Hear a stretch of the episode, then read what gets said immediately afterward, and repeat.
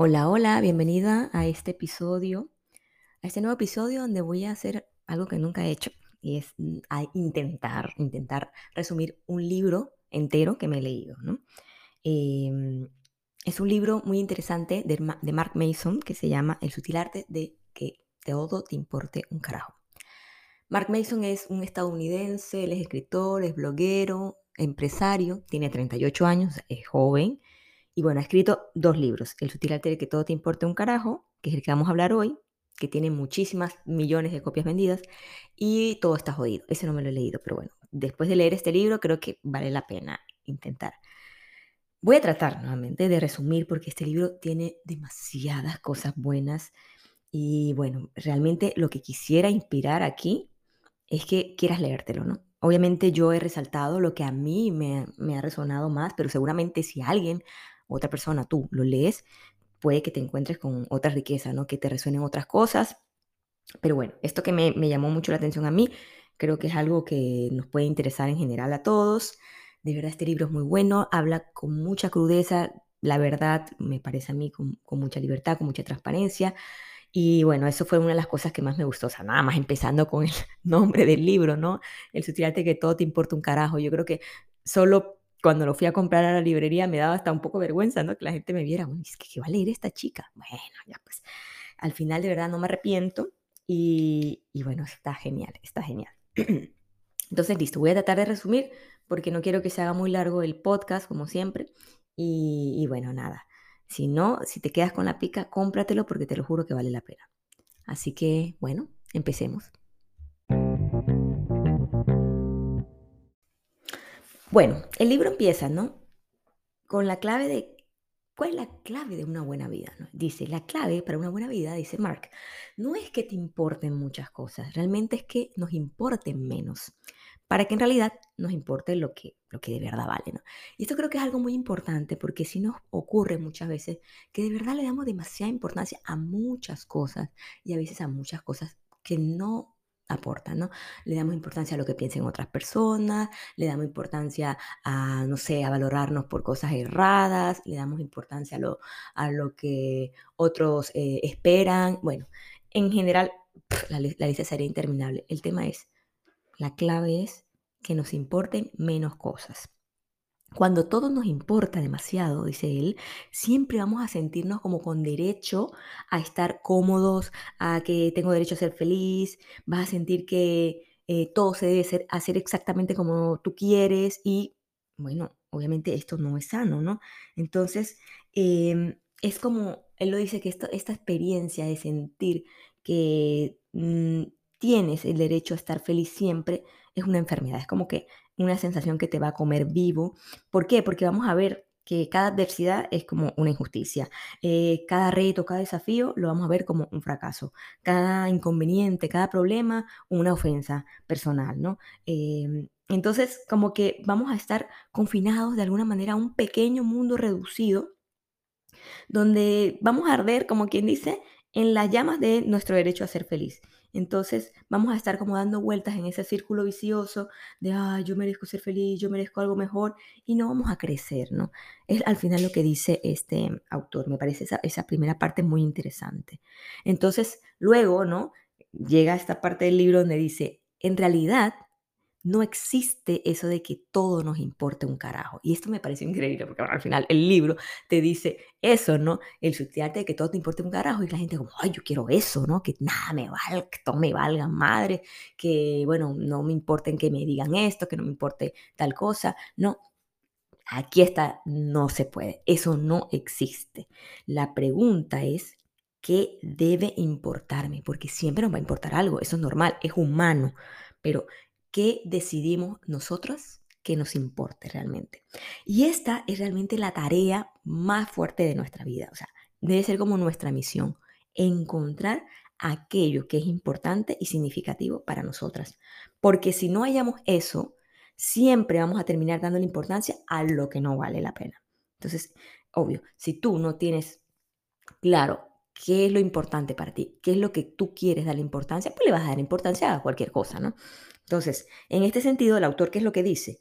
Que la madurez ocurre cuando uno realmente aprende a darle valor a lo que en realidad importa.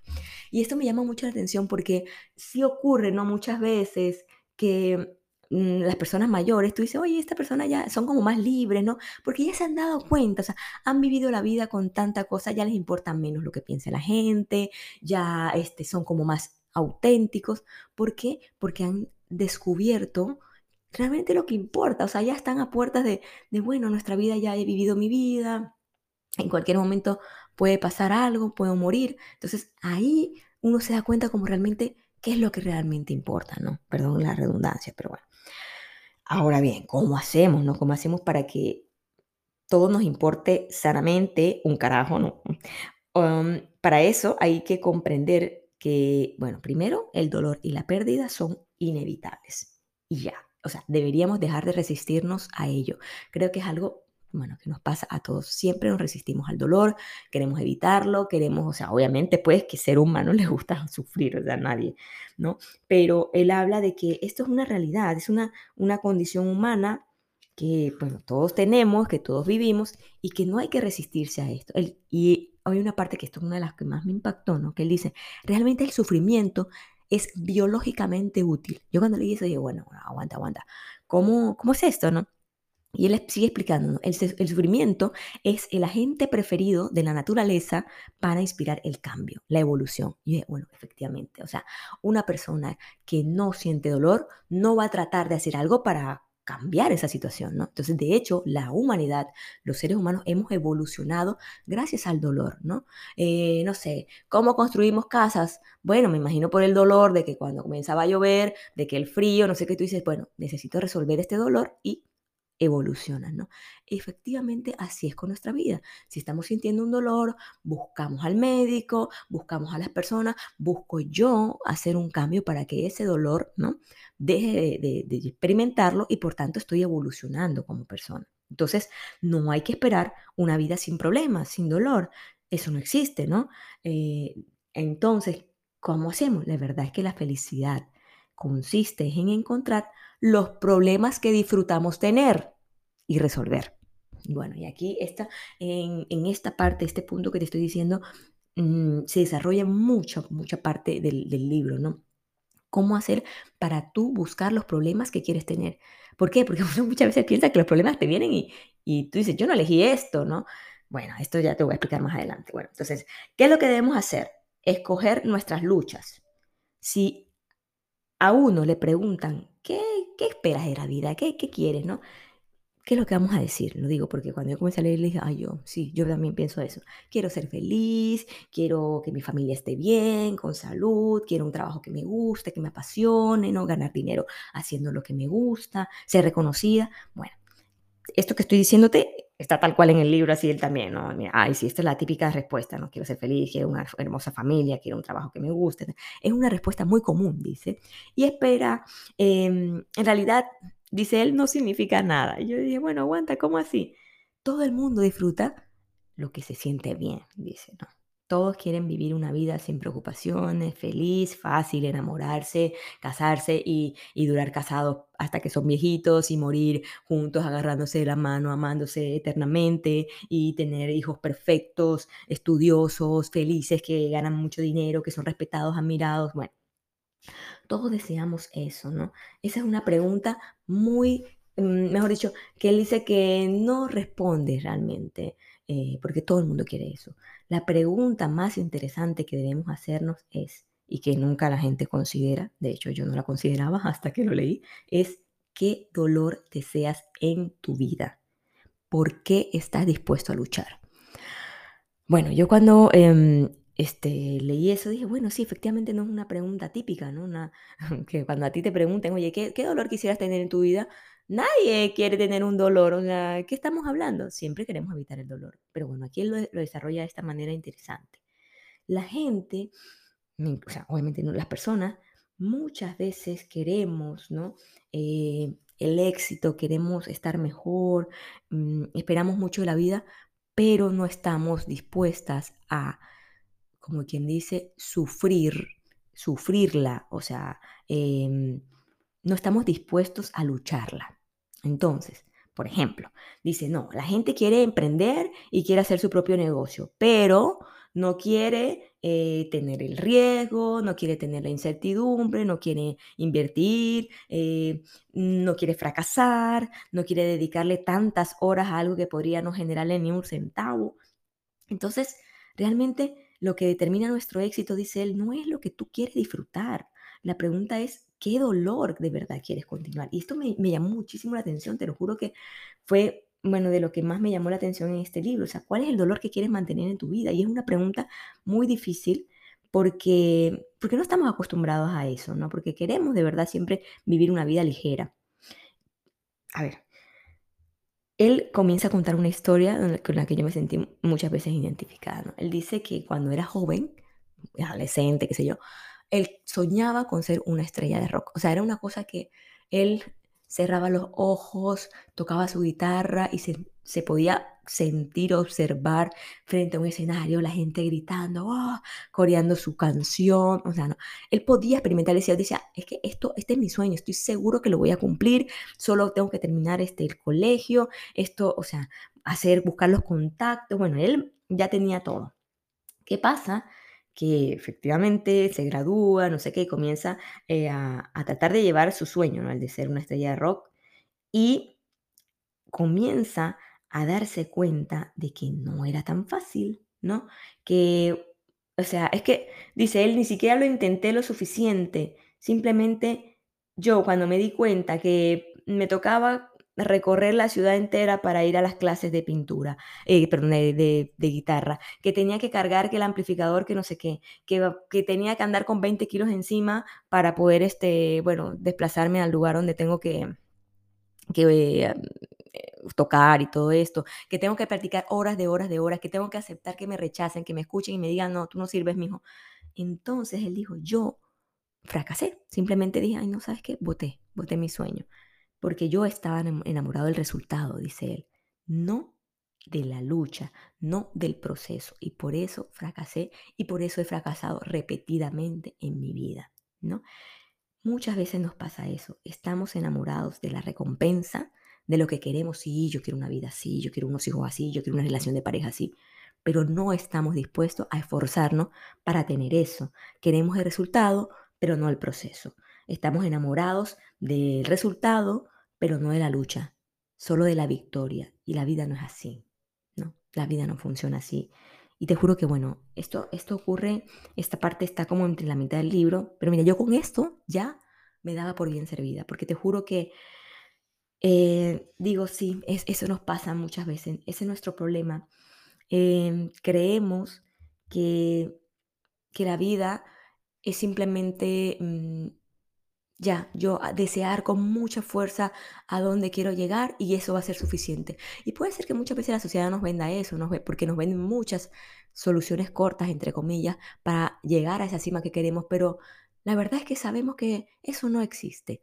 Las verdaderas personas exitosas en cualquier ámbito de sus vidas han sido exitosas porque se han tomado el trabajo de subir peldaño a peldaño la escalera hacia la cima. Y eso no es rico eso cansa, eso implica muchas cosas. Entonces la pregunta es, ¿de verdad estás dispuesto a luchar ese dolor? O sea, ¿quieres vivir ese dolor? Porque si tú quieres llegar a vivir esa felicidad, tienes que estar dispuesto a, a vivir ese dolor. Entonces esa es la pregunta que él decía.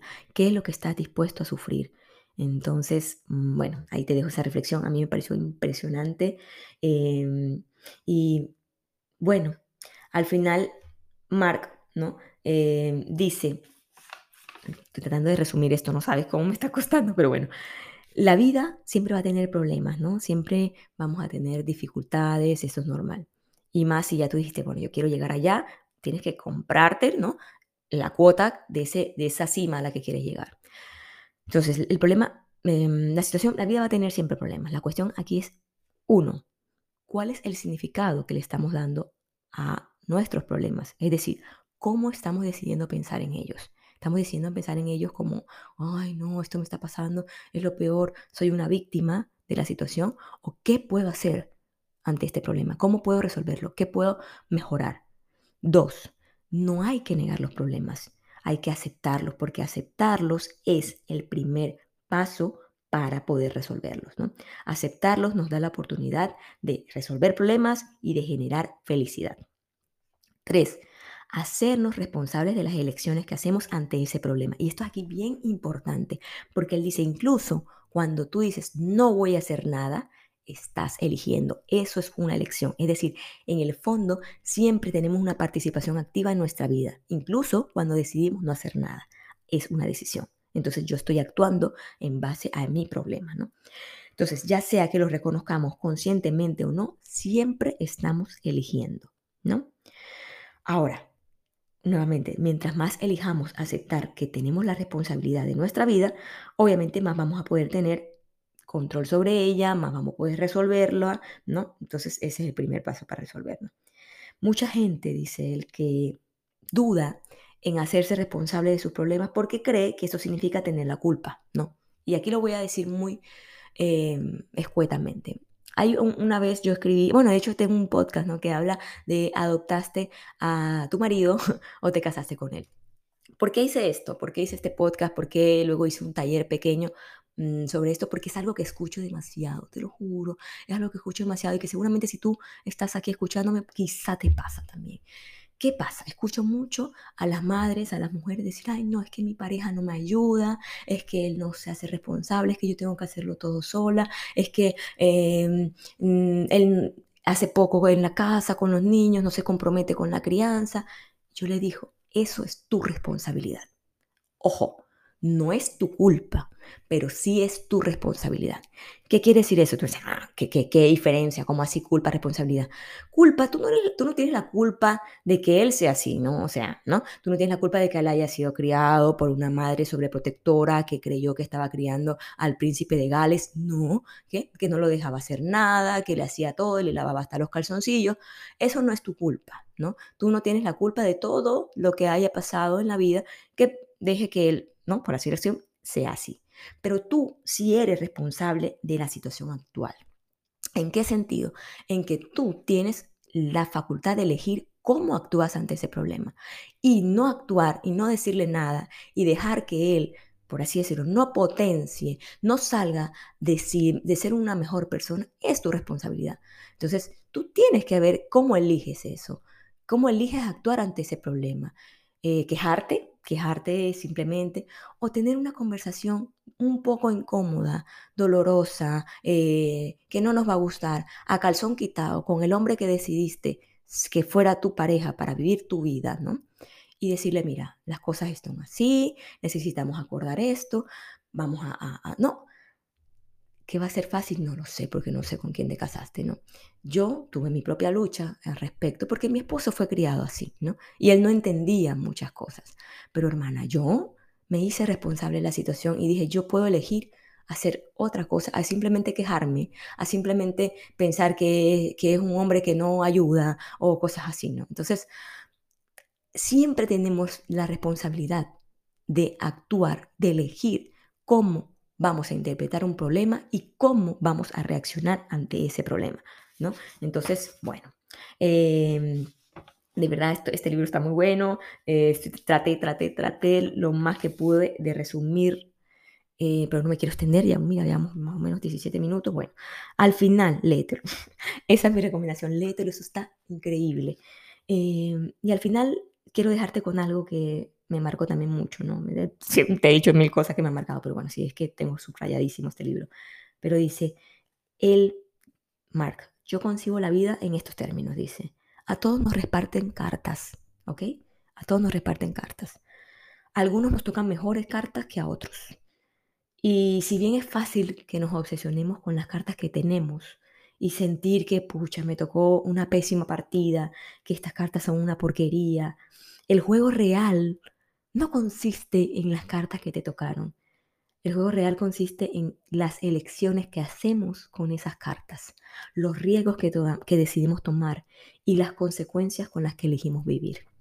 Acuérdate, siempre estamos eligiendo, incluso cuando no hacemos nada. Espero que te haya gustado ¿no? este episodio.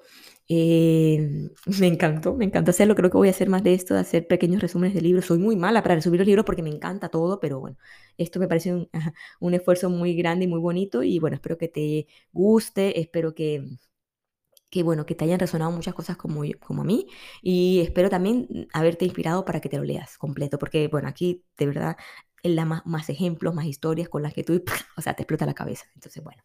Nada, gracias por estar aquí y nos vemos en un próximo episodio. Un besito, chao.